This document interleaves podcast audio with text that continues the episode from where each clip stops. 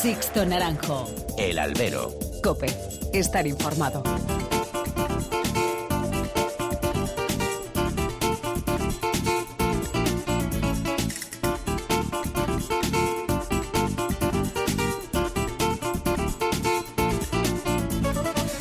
Tal? Muy buenas y bienvenidos a esta nueva emisión del Albero, a la cita con los toros que tenéis todas las semanas aquí en cope.es. Han recibido un cordial saludo de quien nos habla de Sixto Naranjo en nombre de todo el equipo que realiza este programa. Dos temas han marcado la última semana taurina en la que el cotarro ha estado más bien tranquilo. La primera pues ha seguido coleando el tema de las novilladas y su futuro. Nuestros compañeros del canal Toros dedicaban un debate a este asunto y la verdad es que me asustó comprobar la cerrazón del sector profesional, más concretamente de una de las asociaciones de subalternos.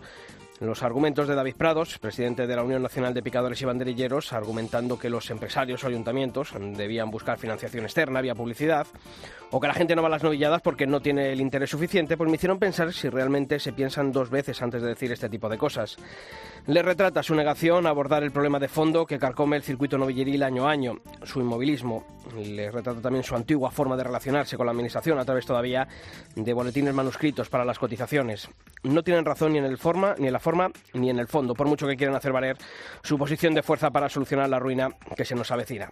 Prefieren el malvivir, prefieren el cortoplacismo a cualquier reforma que toque su status quo adquirido hace décadas, cuando la situación del país y de la fiesta no era ni de lejos la actual. Lo dije la semana pasada, que se hagan autónomos, nada de régimen general de la seguridad social, y el que funcione y tenga condiciones a torear, y el que no, pues a buscarse las castañas. Basta ya de un corporativismo añejo y caduco. Mucho más sensata y actual es la posición de Asprot, lo que escucharemos más tarde en nuestro tiempo de tertulia, que aprendan algunos. Y de la otra noticia, en este caso fue positiva, la presencia del toro bravo en el Parlamento Europeo la pasada semana. La muestra llevada hasta Bruselas por la Unión de Criadores de Toros de Lidia ha supuesto un espaldarazo a la labor callada de Carlos Núñez y su equipo en la búsqueda de un lobby potente y transversal que defienda el campo bravo en las instituciones europeas. Una imagen moderna, realista y alejada de cualquier tinte político. Con datos y argumentos sólidos para que desde Europa se lo piensen cuando algunos intenten quitar unas ayudas que son tan lícitas como las que recibe cualquier ganado vacuno. El futuro del toro y de la dehesa pasa por explicarse y defenderse en Europa. Y ahí, de momento, las cosas se están haciendo bien. Ese es el camino. Comenzamos. Sixto Naranjo. El albero. Cope. Estar informado.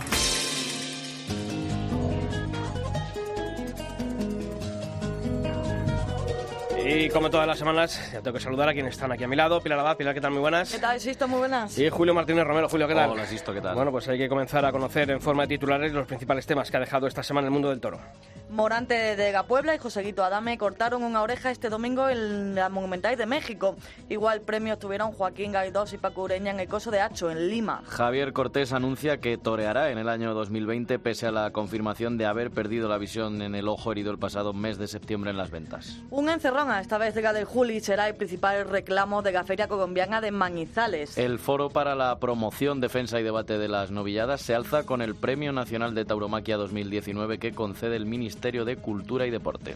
Y en el apartado de apoderamientos, Luisito sale del equipo de Emilio de Justo y el gaditano Ángel Puerta será apoderado por Francisco Lorenzo. Y como todas las semanas hacemos también, abrimos canales de comunicación entre vosotros y esta redacción. Como siempre, Pilar, mails y redes sociales, ¿verdad? Pues empezamos por los correos, Sisto, albero.cope.es o toros.cope.es. En Facebook, muy fácil, nos buscáis Albero, Copa, Albero Cope y en Twitter, arroba Albero Cope. Bueno, pues esta semana hemos vuelto a querer asomarnos a ver qué se ha dicho sobre ese polémico tema sobre el futuro y la viabilidad de las novilladas porque el tema ha seguido dando de qué hablar esta semana. Está claro. Mira, por ejemplo, Alberto Montoro cree que los subalternos reventarán cualquier posibilidad de reestructuración.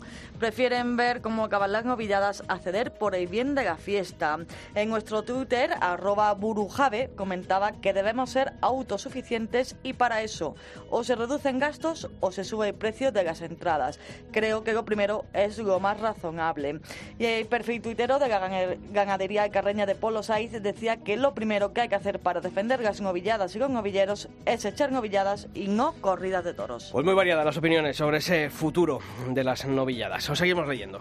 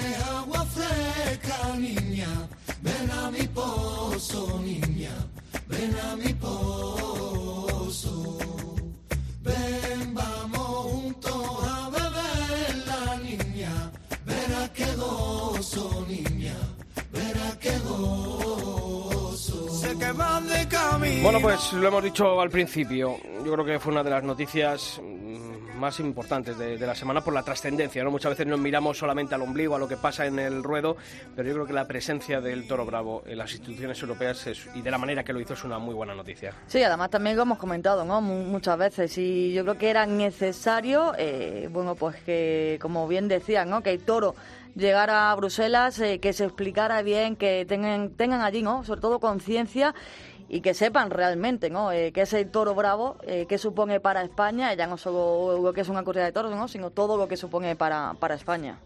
Así es, el toro tiene, es importante que esté, eh, sobre todo en el campo, ¿no? Pero también de que esté en el campo depende y mucho el, el dinero que viene de Europa y esas ayudas y muchos ganaderos prácticamente viven de eso, ¿no? Y no solo de la dehesa, de eso, y fíjate, y de la dehesa y es importante que estén allí y bueno, el trabajo que está haciendo el, el invitado pues es fundamental. Es fundamental, una labor que ya, que ya llevan bastantes meses haciéndolo allí en las instituciones europeas y por eso queremos hablar con él esta tarde.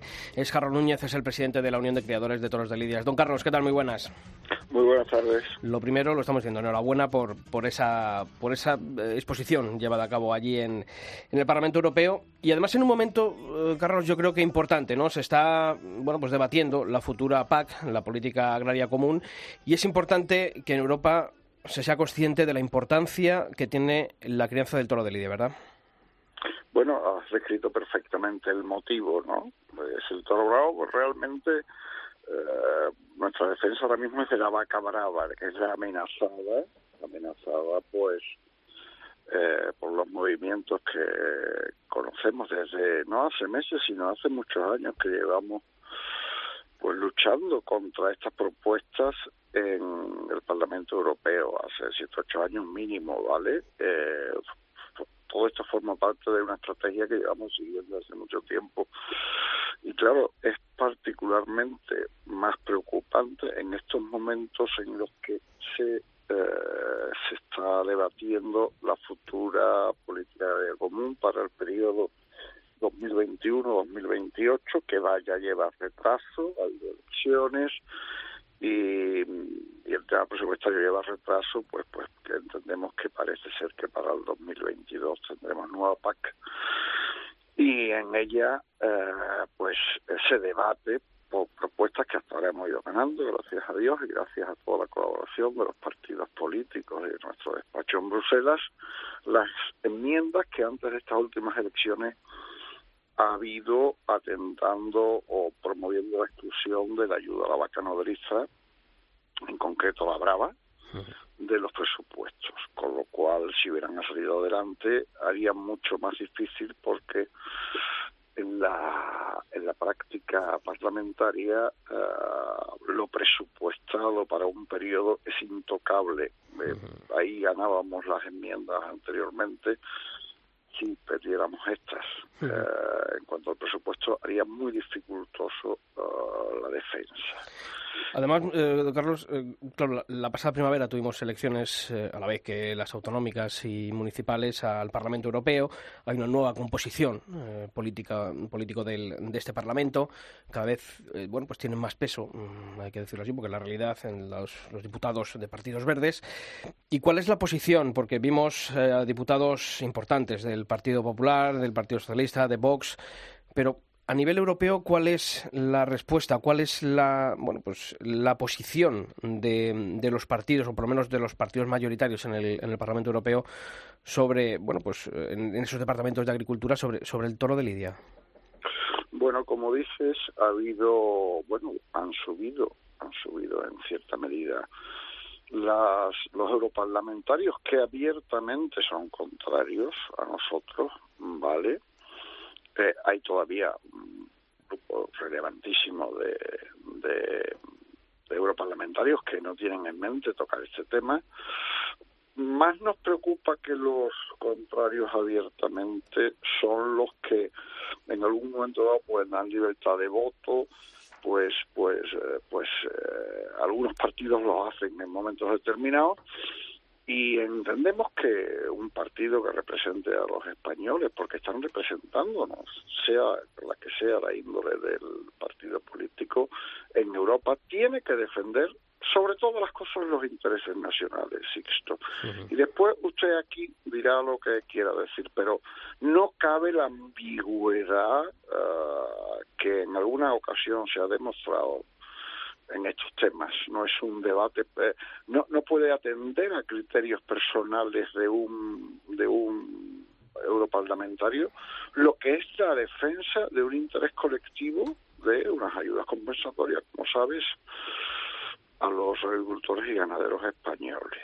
Pero eh, en concreto eh, hemos tenido la presencia de, de Clara Aguilera del PSOE, que fue consejera nuestra en Andalucía, que siempre se ha posicionado claramente en nuestra defensa. Eh, luego había muchos muchos otros partidos nacionales, por supuesto. antes que daba las gracias a Juan Ignacio Zoido, que ha sido el alma de este de esta exposición, obviamente, con todo su equipo. Eh, y había innumerables europarlamentarios conocidos del Partido Popular, pues Serrat, el comisario Arias Cañete, Pons, Margallo, en fin, seguro que me olvido de algunos, ¿vale? También estaban europarlamentarios de, de Vox, uh, Buxade y Marzali Aguilar, y luego había muchos europarlamentarios, había europarlamentarios, por supuesto, portugueses, que comprenden nuestra problemática perfectamente, y francés, franceses, y había europarlamentarios uh, europeos, alemanes, había italianos, austriacos, eh, en fin, bueno, pues, pues hemos hecho la labor, sobre todo más que política de, divulgativa, de dar a conocer al toro, como has visto en todas las comunicaciones que me hecho, hemos hecho al toro bravo como guardián de la biodiversidad. Es, eh, no hablamos de tauromaquia, hablamos de toro y vaca brava, medio ambiente fundamental de cara a la arquitectura verde, entre comillas, de la nueva PAC, ponemos en valor la, la, la, llevanza de 300.000 hectáreas en la península ibérica del sur de Francia, donde la ganadería brava es la, la, guardiana del medio.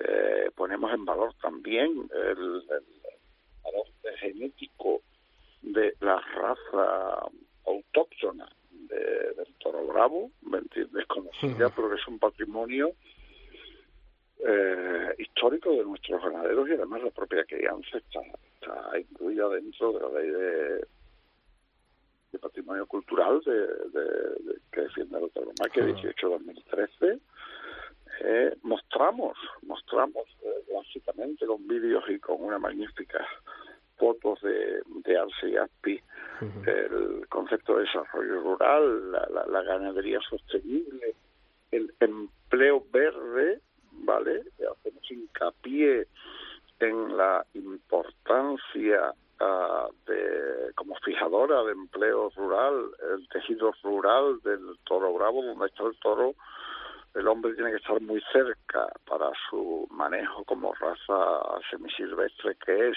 no, no, no eh, fija mucho la, la, el tejido rural y sobre todo tejido rural especializado, no, no todo el hombre de campo está preparado para, para, manejar el toro, requiere especialización.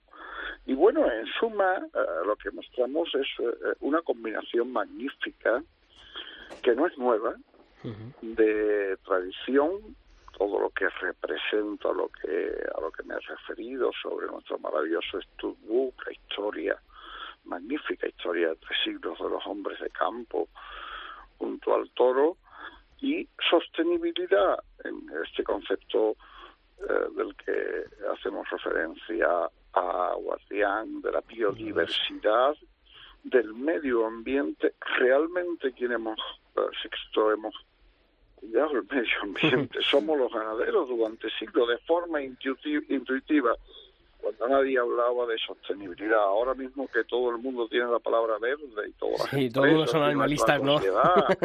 y, la, y la España vaciada. Bueno, pues nuestras familias lo llevan haciendo siglos por, por, porque es, es lo normal y lo lógico que cuidemos y defendamos el medio donde vivimos y, y, hoy en día pues con un concepto mucho más amplio de preocupación como garantía de las futuras generaciones y nosotros mejor que nadie conocemos qué es el equilibrio ecológico, cuán frágil es el equilibrio ecológico y tememos, tememos como hombres de campo conscientes de ello, la responsabilidad que tiene la administración positiva y negativamente en la toma de decisiones de cara al futuro, la protección del medio ambiente, necesitan tener al hombre de campo cerca porque somos los que realmente conocemos más allá de los técnicos o tenemos una visión eh, desde otra perspectiva entendemos que es, fundamental que cuenten con nosotros para el diseño de la política medioambiental del futuro. Carlos, de todos los argumentos que, que, habéis llevado esta vez allí al Parlamento Europeo, todo lo que habéis mostrado eh, allí, pues, toro de lo que nos, nos, estás contando, ¿qué crees que, que puede ser determinante eh, para hacerles cambiar de opinión? O para que vean realmente lo que es el toro de Lidia, lo que significa para, para nuestro país, Carlos? Bueno, eh, a ver, es demasiado ambicioso y quizá iluso cambiar de opinión al que no quiere cambiar, el que el que el que no va a misa es muy difícil llevarlo. Eh, eh, a ver, lo, lo, lo, importante es la labor evangelizadora, digamos, el dar a conocer eh, no convencer, sí, sino que dar a conocer qué es el toro, sobre todo más allá que el toro que es la dehesa, porque notamos cuando estuvimos en primavera pues pues cambiando impresiones con muchísimos europarlamentarios de diferentes partidos mm, que realmente lo que hay es un gran desconocimiento a qué es la dehesa del sur de Europa vale y en especial de, de, toda la meseta y el sur de España la península. Y, y, y eso es mucho más importante porque si no conocen el valor de la dehesa es imposible que puedan cuantificar la conexión y la importancia de todo con el toro y de todo el mensaje que estamos dando. Y lo que te puedo asegurar es que a todo el mundo que asistió a esta exposición y con quien hemos debatido, se quedan asombrados de la capacidad de, repito, de, respeto a la biodiversidad y, guardián de la diversidad que es representada por nuestra dehesa desde el punto de vista de riqueza botánica y faunística, un debate que hay ahora mismo en la sociedad es la pérdida de especies.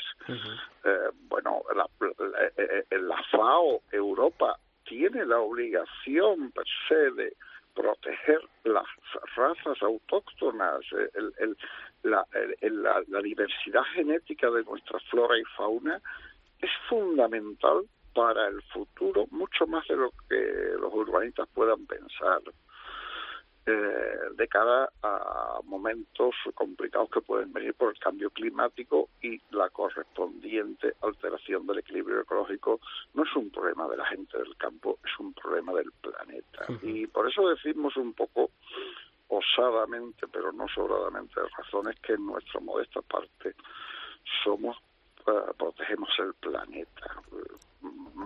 No tan modesta porque la de esa y es uno de los factores más importantes y que hacemos hincapié, es, eh, es, una reserva uh, parecida a los bosques, según dictaminan los técnicos, como sumidero de CO2, en particular por la acción de nuestras leguminosas y la protección de esa variedad genética de, la, de nuestras plantas.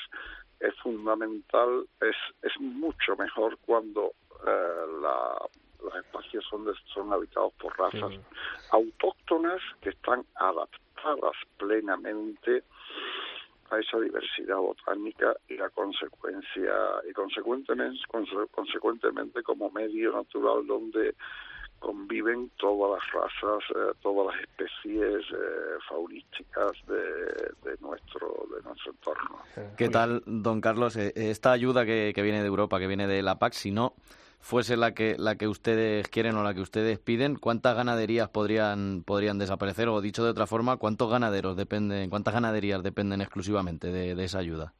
Pues mira, la PAC tiene dos problemas. Tiene problemas presupuestarios, es el, apartado más costoso de la, de la política europea, ¿vale? Es fundamentalmente porque el comercio global hace que importemos materias primas de, terceros países de un coste más bajo y condiciones diferentes de producción que los nuestros y eso conlleva para mantener el tejido rural, la España vaciada, etcétera, estos conceptos que estamos hablando, que Europa ah, compense a los agricultores y ganaderos por esta competencia, ¿vale? Porque si no, no podríamos competir ni agricultura ni ganadería con, son mucho más baratos y, no con todas las garantías que tienen los nuestros. normalmente los ganaderos de bravos solemos ser agricultores, ganaderos de, de otras especies cárnicas o, especies, expresamente cárnicas, en mi caso, y nos preocupa mucho el presupuesto de PAC porque tenemos el problema del Brexit, del Brexit y que los países del norte tienden sistemáticamente cada vez que se negocia a reducir la partida para agricultura y ganadería. Pero en concreto la ganadería brava, como vosotros sabéis, porque lo ha sido siempre, es bastante poco rentable, es eh, muy costoso de producir el toro y las circunstancias actuales de caída de la demanda general de los españoles y la capacidad adquisitiva se hace muy complicado su comercialización, pues sin las ayudas compensatorias no, es los ganaderos de bravo, es que no podríamos sobrevivir y nos iríamos del campo, porque lo que no puedes hacer es que tu explotación sea inviable, sea ganadera, sea de agricultura, de lo que sea.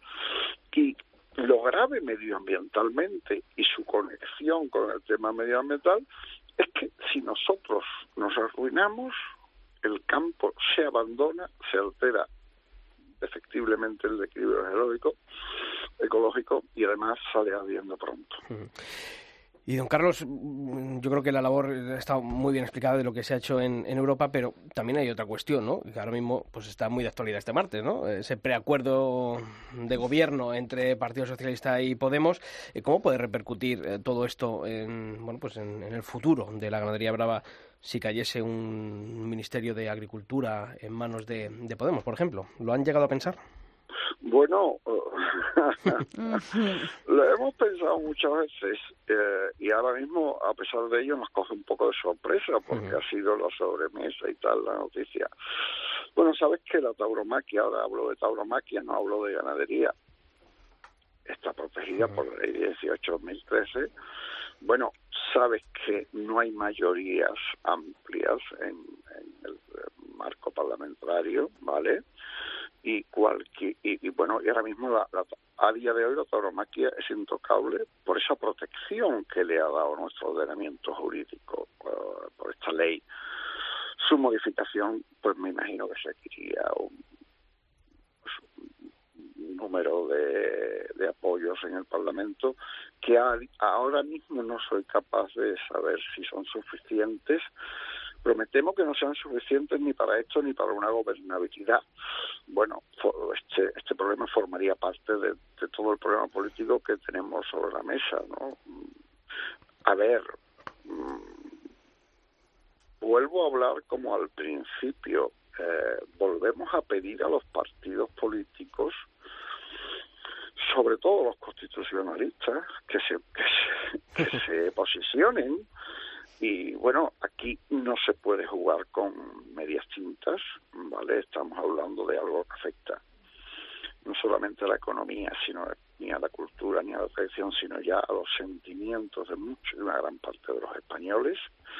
Y bueno, y nuestra seguridad jurídica debe estar ante todo y la libertad debe estar ante todo.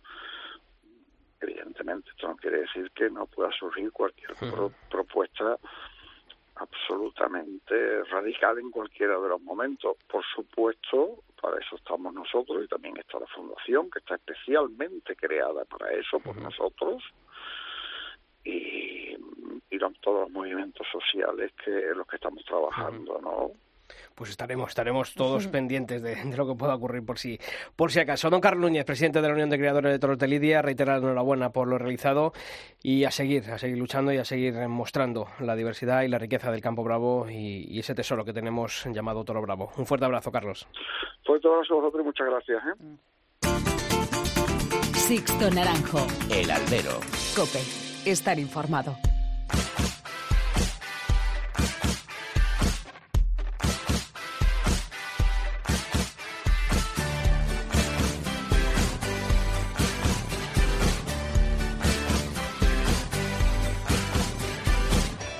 Pues ya sabéis que aquí en nuestra web en cope.es barra toros no descansamos ningún día y que actualizamos esta sección con todas las noticias que deja la actualidad del mundo del toro.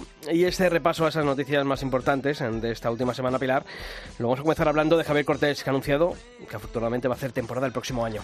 Y lo hará tras confirmar este lunes, durante una rueda de prensa, la pérdida de la visión del ojo derecho tras la grave cornada que sufrió el pasado 15 de septiembre en las ventas. Cuando concluya la campaña de 2020, volverá a ser intervenido para intentar recuperar algún grado de visión en ese ojo derecho. Javier Cortés reconoció que está deseando volver a coger los trastos de torear. No, todavía no he, no he cogido nada, el capote ni la muleta, pero estoy más vivo que nunca como torero, la verdad. No paro de pegar muletazos por mi casa, con la toalla, con, una chaqueta. Pero quiero que el día que lo haga sea un día especial. Quiero estar rodeado de, mi gente, de mi cuadrilla. Y, ese día ya empezaré a, tomarme el entrenamiento en serio y a empezar a, a ilusionarme ¿no? con la siguiente temporada. Pues nos alegramos de esa decisión de Javier Cortés y estamos deseando volver a verle en los ruedos. Nos vamos hasta la América Taurina, Julio, porque hemos conocido los carteles de la próxima Feria de Manizales en Colombia. El primer ciclo del año que irá, del 5 al 11 de enero y que contará con una encerrona de Julián López el Julián ante toros de Ernesto Gutiérrez como máximo aliciente del serial. Es de momento el único compromiso del torero madrileño en ruedos americanos este invierno. Junto a él van a estar también Enrique Ponce, Pablo Aguado, el Cid, que se despide allí definitivamente, Román y Álvaro Lorenzo como nómina de toreros españoles, los carteles completos en cope.es. Y el Premio Nacional de Tauromaquia 2019 ya tiene dueño. El Foro de Promoción, Defensa y Debate de las Novilladas, formado por 21 municipios de varias comunidades autónomas, ha sido galardonado con este premio que concede el Ministerio de Cultura y Deporte. El fallo del jurado reconoce a los ayuntamientos que conforman esta organización por su ejemplar labor de promoción y defensa de la tauromaquia desde la base con la programación de ferias novilladas. Totalmente merecido este Premio Nacional del Tauromaquia. Y Julio, semana de nuevos acuerdos y rupturas de apoderamiento. Así es, la más sonada ha sido la de Luisito, del equipo de apoderamiento de Emilio de Justo, tras tres años juntos. También el gaditano Ángel Puerta ha llegado a un acuerdo con el taurino vallisoletano Francisco Lorenzo. Y es momento de dedicarlo a vosotros, a todas las peñas y asociaciones que con la llegada del otoño e invierno taurino pues comenzáis esas actividades para mantener viva la llama de la afición taurina. Ya sabéis que para hacernos eh, llegar vuestras actividades tenéis los dos correos del programa albero.cope.es y toros.cope.es. Pilar, ¿por dónde empezamos? Empezamos por Madrid, insisto, en la asociación El Toro, que continúa este jueves su ciclo de tertulias invernales con el ganadero de la Quinta, Álvaro Martínez Conradi, como invitado. Será a partir de las 8 de la tarde en el restaurante Puerta Grande. Y sin abandonar Madrid, también este jueves 7 se va a celebrar la tercera sesión del aula de tauromaquia de la Universidad San Pablo CEU. Esta semana va a contar con la presencia de Víctor Pérez López, miembro de la Unión de Bibliófilos Taurinos, que va a disertar acerca de cómo eran las corridas de toros en la primera mitad del siglo XIX. La cita a las siete y media en el aula magna de la Facultad de Derecho. Y viajamos al sur, a Vera, en Almería, donde hoy comienza su decimotercera Semana Cultural Taurina con una conferencia del periodista Paco Aguado. El miércoles, además, los protagonistas serán los subalternos Jimeno Mora y José Luis de los Reyes. Y el jueves, que concluye esta Semana Cultural, con la presencia del ganadero de la Palmosilla, Javier Núñez. Y esta última actividad de la que nos habéis hecho llegar nos hace llevar hasta la localidad onubense de Trigueros, que va a coger un homenaje este sábado al ganadero Fernando Cuadri. Se le va a conceder la medalla de honor del ayuntamiento como reconocimiento a toda una vida dedicada al toro bravo. Ya sabéis, albero.cope.es y toros.cope.es las actividades de vuestras peñas aquí en el albero.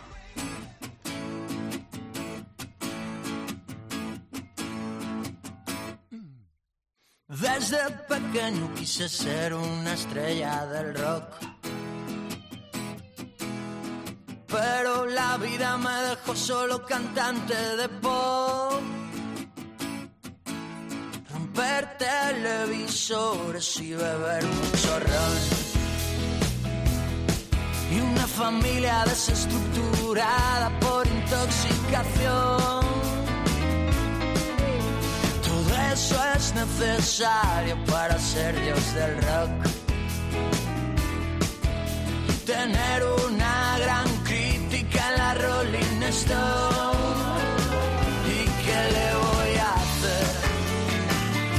Bueno, no pues hemos hablado de algunos acuerdos de apoderamiento, de rupturas, pero yo creo que ha habido una que no hemos querido comentarlo porque hoy tenemos al protagonista aquí que nos hace especial ilusión, ¿verdad, Pilar? Los que llevamos aquí ya Pues sí, años la verdad que y sí. le hemos visto desde el principio, pues nos ha hecho mucha ilusión ver otra vez esta semana el nombre de este invitado en los titulares de los principales portales, de nuestra web, en cope.es, porque yo creo que es importante, ¿no?, que, estos toreros siempre tengan ahí su sitio.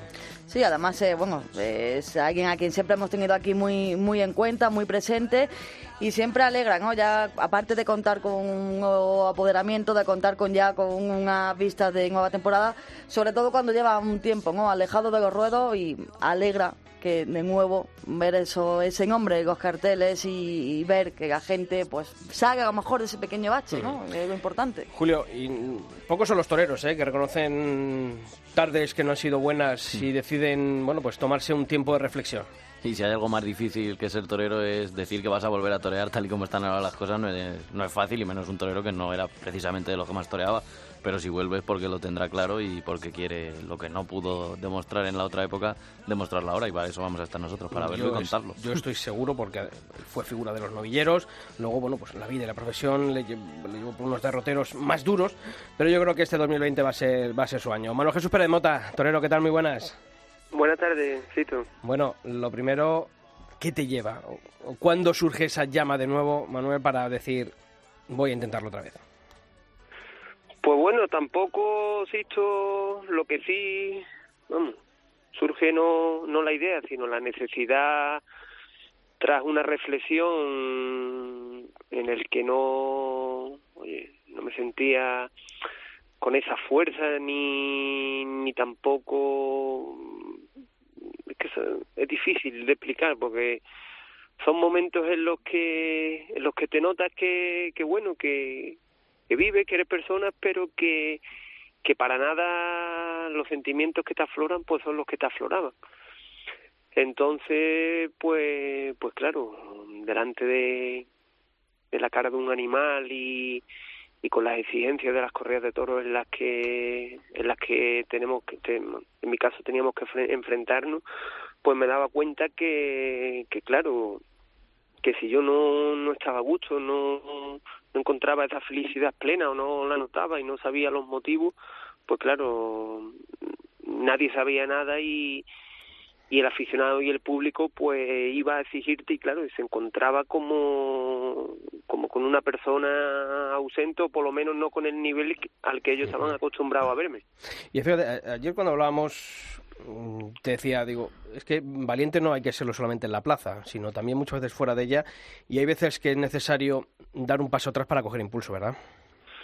Pues sí, sí, yo pienso y bueno y muchas veces también ya cuando uno cuando uno se encuentra bien y uno vuelve a ese estado donde donde verdaderamente es feliz, donde todo surge y todo y todo tiene un sentido, pues muy- en muchas ocasiones te encuentras incluso de temporadas a temporada en las que has visto toreros a un nivel altísimo, eh, todo con una clara evidencia extraordinaria y ves que al año siguiente ese mismo torero, oye, aquello no, no es ni, ni un 20% de, del fiel reflejo de esa persona, pues te pregunta qué, qué, qué pasa y claro, cuando la sufres pues te das cuenta que, que bueno, que son bases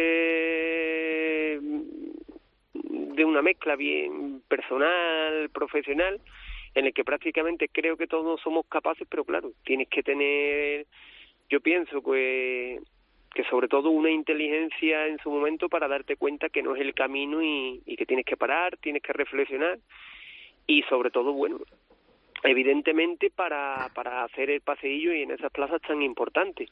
Yo durante estos dos, estos dos años pues he estado manteniendo el, mi mismo nivel de entrenamiento de toreo de salón, he estado yendo al campo tentadero, toreando toros a puerta cerrada, he tenido la suerte de los dos años de acompañar a, a mi gran amigo Daniel Luque y, y sobre todo también me ha, me ha valido muchísimo porque ves que cuando oye que son toreros que también han, han tenido ese bache y han sufrido muchísimo y ahora notas que en dos años se produce esa ascensión tan importante, pues claro, eso te llena de, oye, te llena de orgullo y a la vez te da la razón de que has tomado el, el camino a ser, em, a ser el adecuado. Manuel, eh, ¿qué decisión es más difícil? Aquella que, como bien nos has contado, ¿no? Te notas en un estado o una situación en la que pues optas ¿no? por alejarte un poco de los ruedos y, y bueno, pues de nuevo ¿no? Re reorientar tu carrera, tu rumbo, tu vida, o aquella como ahora, ¿no? Eh, decides, pasado ya un tiempo, decides volver a, a los ruedos. Pues bueno, sobre todo es que yo creo que en la otra forma, en el polo negativo, pues no eres consciente de, muchísimas cosas. Y entonces pues sí, antes que, oye, que seguir y ya no tengas no tenga solución, pues oye, tienes que decidir, tienes que ponerte en manos de personas profesionales y bueno, y sobre todo pues buscar tu identidad y ahora pues cuando decides devolver pues una ilusión tremenda porque sé y me consta del, crédito sobre todo para los profesionales. Creo que, se han hecho cosas importantes y, y sobre todo ahí estar dicho que el que hace un sexto hace un ciento.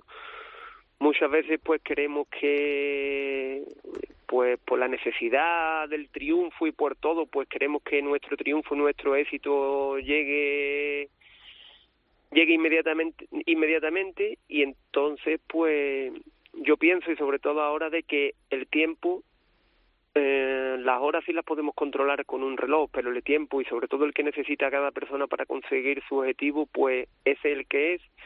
Y y en todo momento pues lo que tiene que seguir es macerando tu tauromaquia que que vaya saliendo a relucir pues esos sentimientos que, que tú tienes y que quieres expresar delante del animal y sobre todo pues, sobre todo pues buscar tu tu felicidad que es la que te va a llevar junto a la disciplina y a la dedicación a tu pro, a tu profesión y pues la que te va a llevar al éxito porque todos los aspectos van a ser favorables para que cuando te veas anunciado se logre ese triunfo que que es el que te te haga seguir hacia adelante y sobre todo alcanzar, alcanzar tu sueño y tu objetivo.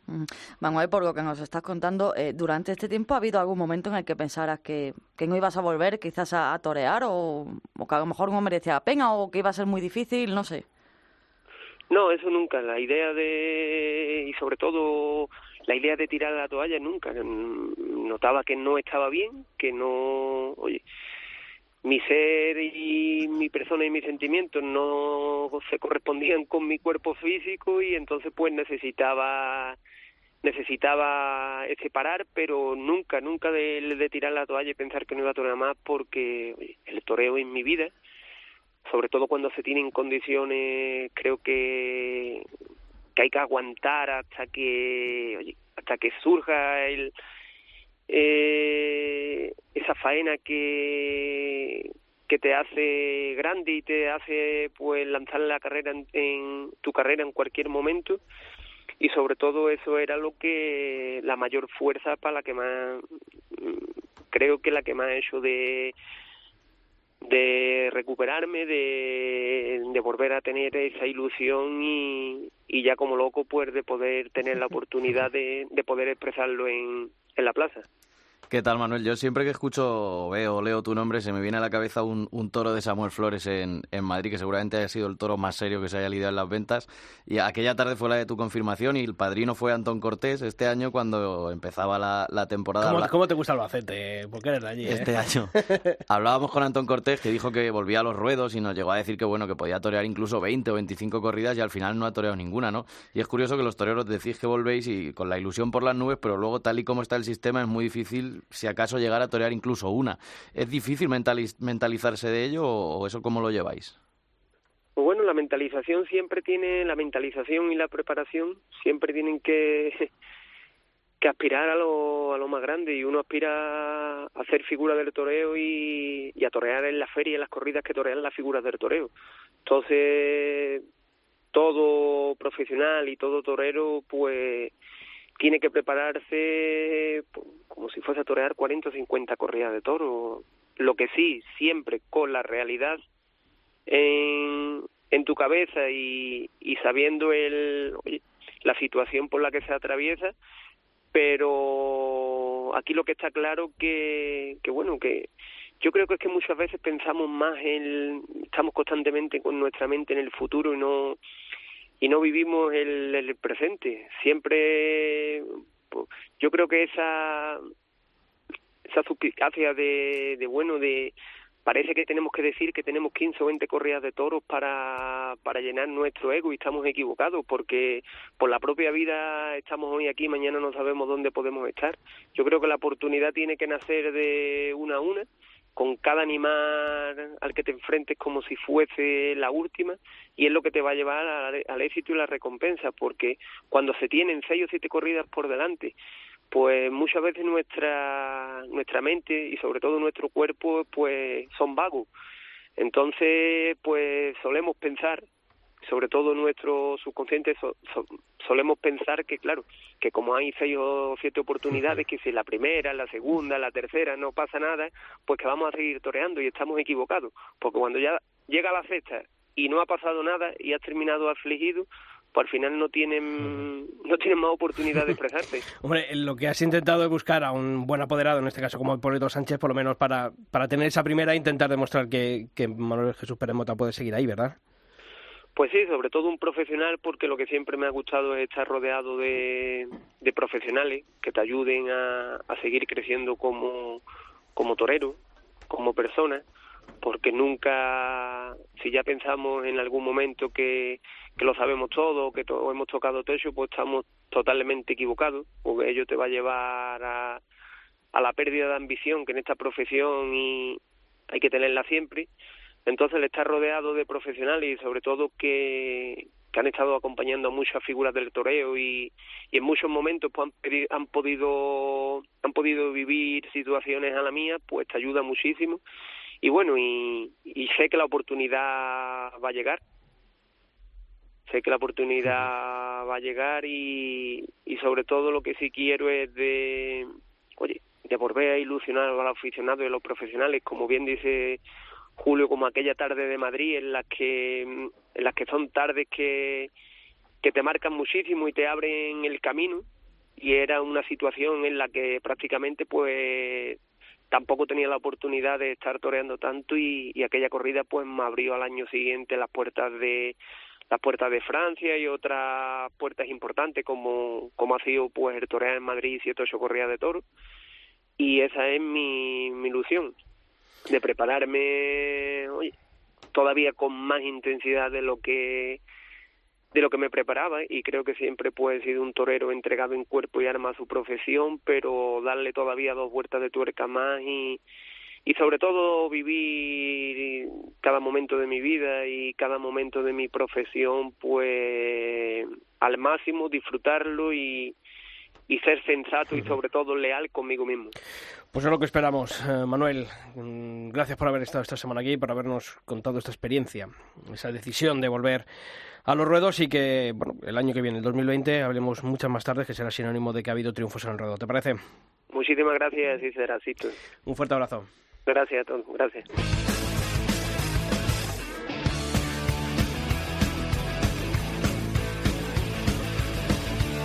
Sixto Naranjo. El albero. Cope estar informado.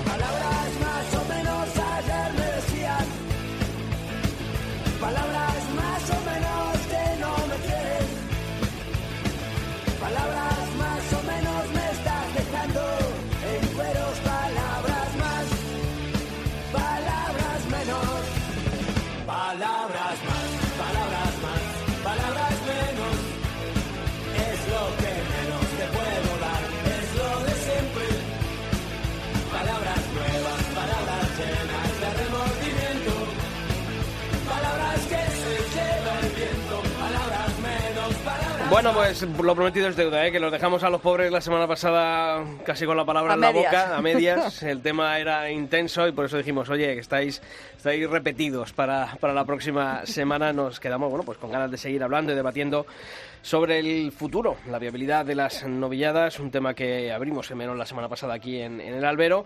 Y bueno, pues yo creo que merecía la pena volver otra vez a citarnos hoy para seguir hablando de ello. Marcos Sanchidrián, compañero de Cope Pinares, ¿qué tal? Muy buenas. Querido Sisto, muy buenas tardes. Y también está por el teléfono nuestro compañero, nuestro buen amigo José Vega, nuestro tuitero de cabecera, el autor del blog El Libro del Arte. José, ¿qué tal? ¿Qué tal? Muy buenas tardes a todos. Bueno, pues eh, decíamos, ¿no? La semana pasada nos quedamos, no sé ya en el punto que nos quedamos, pero esta semana sí que mm, Marcos eh, ha seguido, bueno, pues en, en esa versión local en Cope Pinares, eh, para toda esa zona del Valle del Tietar, que, que agrupa a muchos pueblos de, de ese rincón de la Comunidad de Madrid, de, de Ávila, de Toledo. Bueno, pues, eh, Marcos, hablaste con, con eh, José Luis, eh, perdón, con Luis Miguel Calvo, Miguel. con el presidente de. Asprot. Y yo creo que fue interesante la charla, ¿verdad? Porque mm, después de ver el jueves en el programa Kikiriki de nuestros compañeros del canal Toros a, bueno, pues a las partes eh, implicadas en las que, bueno, pues mm, el alcalde de Villaseca se reafirmó lo que nos dijo aquí ya el martes pasado. Eh, a Noet yo la vi ausente, ni sabe ni contesta, un convidado de piedra. Eh, y el representante de, mm, de la Unión de Nacional de Picadores y Banderilleros me parece una, una posición muy movilista. Yo creo que contigo, ahí en el albero de Cope Pinares, eh, Luis Miguel Calvo mm, dejó un resquicio para la esperanza, ¿verdad? Eh, así es, porque yo creo que es la única propuesta que hay- hay hoy en día encima de la mesa, es ese eh, plan de rescate para las novilladas en plaza de tercera y cuarta, y es que debemos centrarnos en un, en un tema muy importante, que estamos hablando solo de las plazas de tercera y cuarta, Sí, sí, donde claro. ahora mismo hay una reducción dramática. No se- Esto no se puede extrapolar eh, a plazas de primera y segunda. No, no, estamos hablando de, de un nicho concreto que necesita una reestructuración y no un parche de, de- de- de una temporada. Entonces, eh, esa, esa tertulia, esa mesa en el Kikiriki, la verdad que me preocupó bastante Sí, sí, a mí también. eh, porque no, no, no se ve entendimiento ni mesa de diálogo y estamos hablando de un tema que es muy urgente y- y, no, y no puede servir un parche. Tiene No, que ser una reestructuración del sector. A mí, sinceramente, escuchar a David Prados hablar de que, bueno, pues que a plaza llena y con haciendo las cosas bien y que le diga al alcalde, bueno, pues que busquen financiación externa, pues claro, oiga, es que ma- ma- o sea, es que ya que quieren, o sea, que, que le busquen a ellos patrocinadores individuales, que no no no entendí Claro. eso, ¿no? O decir es que que, no tiene de- interés novilladas cuando Eso. Villaseca, por ejemplo, no se lo pueden decir porque es que llena la plaza todos los días, o sea, es que es el ejemplo, es el paradigma. Habla de atractivo y ese atractivo pues es subjetivo y puede estar en una plaza llena, pero, pero hay pérdidas. La Claro, responsabilidad recae en el empresario, que busque esos ingresos extraordinarios, que, que, que yo les pido que por favor vayan a un pueblo y, y busquen cinco patrocinadores a ver si los encuentran. No. No hay, no, no, Habla no, no incluso hay. De, com- de comprar reses a, a ganaderías de menos prestigio porque son más caros. Entonces, ¿qué? Entonces ya eso choca con el atractivo del cartel. Claro, claro. Entonces yo no entiendo nada. Yo la verdad que no entiendo nada. No, no, sobre Aquí- todo, eh, José, di. No, no, yo lo que no entendía del Kikiriki el otro día, eh, yo me estaba enfadando en casa porque eh, lo que no entiendo es que el sector o el gremio de, de subalternos eh, es el único que no se quiere ade- adecu- adecuar a, la- a una crisis. Es decir, nosotros eh, lo, hablamos, lo, lo comentábamos el otro día también, creo, nos hemos adecuado, por suerte, por desgracia, casi todos hemos vivido una crisis. Y en todas las empresas ha habido que adecuarse. Y por mala suerte, muchos hemos, hemos estado en el paro, por ejemplo, ¿no?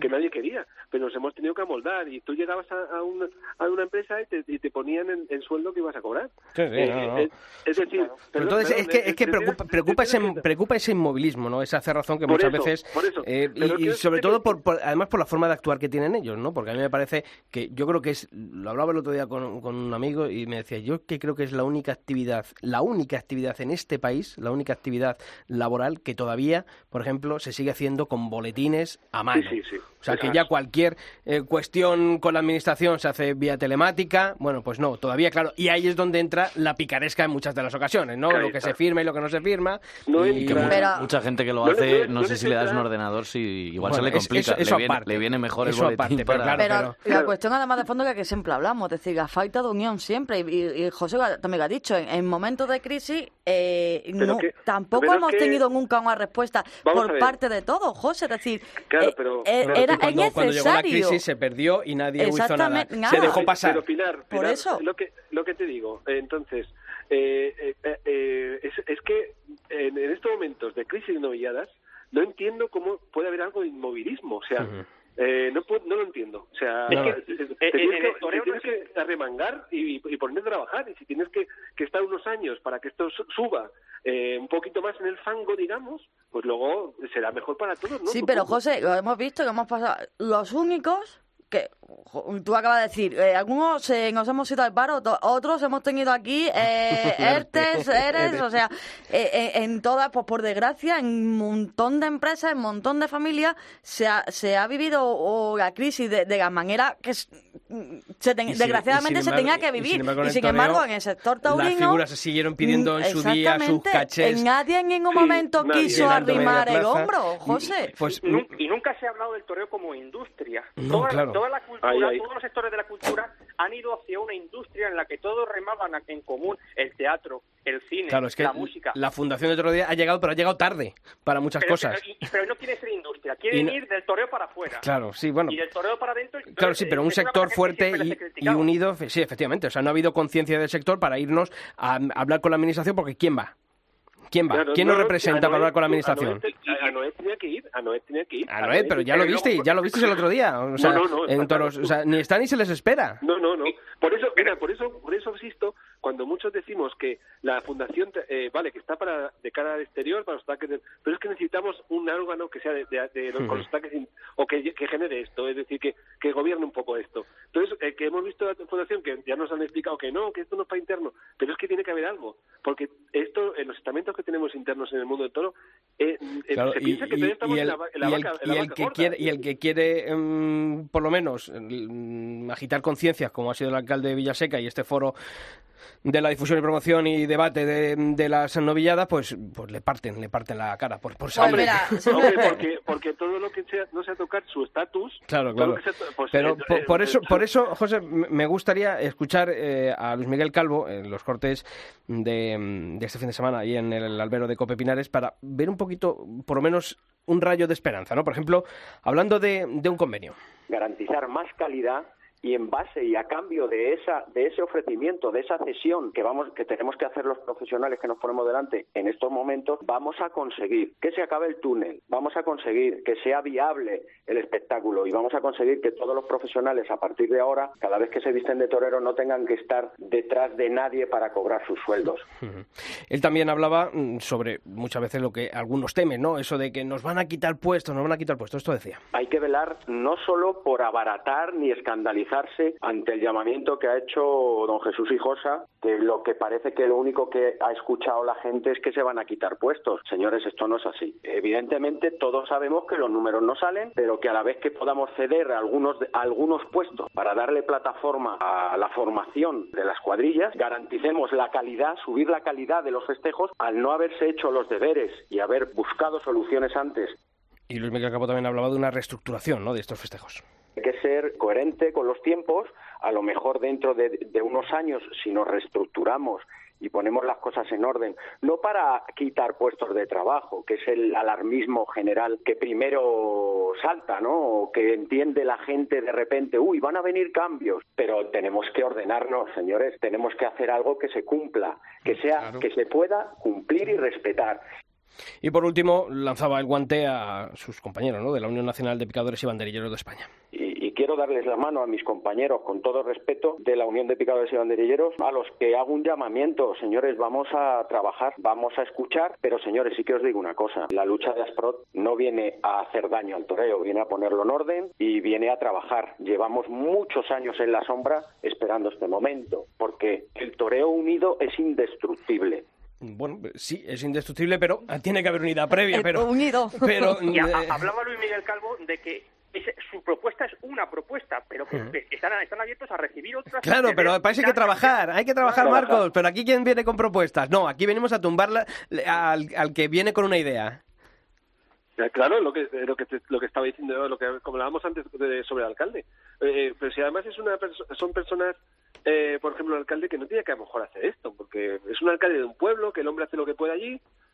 Eh, No, sí lo decía aquí, ¿eh? que él no venía, que no quería venir a cambiar nada, pero por lo menos quería, pues eso, el agitar conciencias, ¿no? Y que, la, Eh, que la gente, claro, por lo menos, entonces, se dé cuenta de lo que no- ocurre en las plazas de tercera y cuarta categoría Claro. y lo que pasaría si ese circuito desapareciese, porque si vemos que luego ya no hay novilladas, en plazas de segunda están prácticamente desaparecidas y en plazas de primera, pues se circunscribe a Madrid, Sevilla y Valencia, Pamplona. eh, no, Pamplona da, da uno, pero, pero bueno, un poco lo que es temporada de novilladas puede ser esa, ¿no? En, se- en plaza de segunda, quitando tu Albacete, Julio, que es la que realmente apuesta por dos novilladas, pero el resto es que en cualquier... este en es- este mo- en este momento en el que necesitamos más eh, eh, trabajo, más más bajarse, como te he dicho antes, de, de ponerse en el fango, de remangarse todo el mundo. Eh, todavía hay gente, no lo entiendo según el momento social contra la autonomía que tenemos, con la, en la tauromaquia, que todavía hay gente que pone trabas, no, lo- no logro entenderlo. Y más para que es para salvar su trabajo. Es que no, no lo logro se, entender. Pues- O sea, se llena la, se, se llena la boca de, de la administración de que eh, eh, la carga impositiva, pero es que recordemos que hace unos años se bajó el IVA de las entradas al 10% y, y, y- y ni se ha visto afectado a, a la rebaja del precio de las entradas ni a la calidad del espectáculo, Claro. eh, podemos hablar en, lo- en los pueblos. Y ojo, que viene el coco. Hombre, Con el programa electoral de PSOE, de Podemos, bueno que se viene. y el punto 3 del acuerdo que ha firmado con el PSOE Sí, sí. Pretende garantizar el trato digno a los animales. Así que cuidado que el eso, eso abre una ventana, eh, dicho de esa manera, como está en ese pacto, El trato digno es tenerlos en las casas ahí, a los perritos. Sí, claro. No, no, pero bueno, pero que, que, que esa, esa apreciación luego puede devenir en cualquier cosa, porque claro, Hombre, eh, claro. Es muy que- subjetivo pero eso. vamos a ver, ¿a qué, a qué hora hemos sabido este acuerdo entre PSOE y Podemos? Eh, hace ya un rato. Eh, es que era ya para, para tener por lo menos alguna Respuesta. nota, alguna respuesta por parte de alguien. No tenemos nada, o sea... Y tan tranquilos. Nos pilla eh, claro, es que nos, eh, nos vuelve a pasar como Cataluña y nos va a volver a pasar porque Eh, pues sí, seguimos no igual. habrá, no habrá vuelta de hoja. Cuando, Claro. de verdad, cuando de verdad les exijan, porque claro, es un gobierno de coalición, cuando de verdad les exijan desde el gobierno de Podemos, desde la parte de Podemos al, al gobierno diciendo, oye, este, pa- esto hay que cumplirlo. Y una de las cosas es- es la, la, la autonomaquia, que ah, luego ya cuando nos, nos echaremos las manos a la cabeza, Claro. porque lo tendrá que cumplir si quiere seguir con, con, su, con su coalición. Ahí Entonces, te- te- no- tenemos no el ejemplo de, de Baleares con la ley de toros a la barriada. Que de- Claro. O sea, que, que de un día para otro surge el tema y como hay un problema y tengan que dar un golpe de efecto populista, no os quepa duda que lo van a pegar.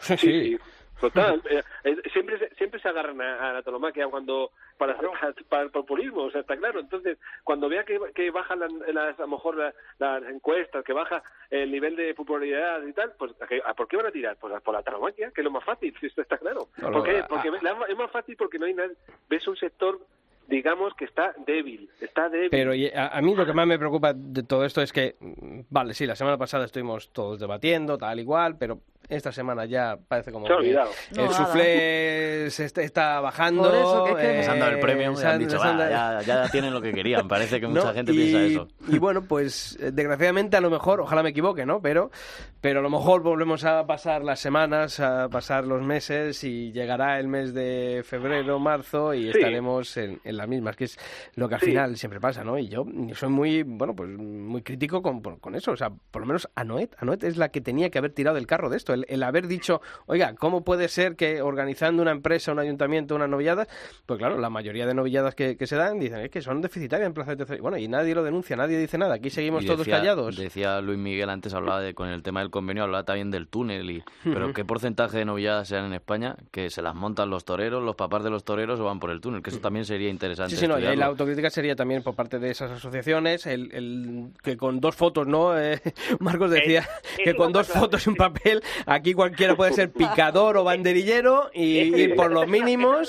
eh, los ayudas, que son los primos del primo del amigo de que no sé qué, que va por allí, aparece y, y también trinca, porque eso lo he visto yo, una ayuda de un mazo de espada para una novillada en una plaza de tercera, de cuarta categoría, pero allí que van a poner el cazo. Entonces, claro, si dicen, es el chocolate del loro el quitar una ayuda, no sé, sí, pero claro, si empezamos a sumar muchos chocolates del loro, pues entonces ya, ya es un dinerito, ¿eh? Ya es un dinerito. Y ver los, ver los escalafones de novilleros y los que están más arriba no son los mejores No, novilleros. no, este año ha sido, ha sido Estos así, dos ¿eh? Y además, eh, lo años. que he dicho siempre, fijaos en ferias donde antes había siempre, se contaba una novillada o dos novilladas, se fueron quitando, se fueron elimin- eliminando y dijimos, va a costar mucho después volver a eh, instaurar de yo- nuevo en esa feria, en un ciclo, otra vez las novilladas. Y lo Por- estamos porque, viendo. Porque sobre todo es que eh, has dejado a la gente sin, sin Claro, tener interés lo por eso. viendo. Claro. De poner a los novilleros locales, el, el intentar llevar a, a la gente a la plaza al reclamo. En Albacete lo habéis tenido, dicen, ¿eh? no, Si es que, ha vienen, notado. es que vienen a Madrid y viene el chaval a lo mejor con una novillada, pero ¿y cómo difícil. queréis que vengan si no puede?